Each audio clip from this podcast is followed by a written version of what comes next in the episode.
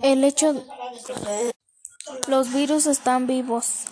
El hecho de que estén compuestos de moléculas que se encuentran en células, ácidos nucleicos, proteínas, lípidos y azúcares complejos y tengan la capacidad de evolucionar es lo que lleva a la gente a pensar que están vivos, pero no es cierto.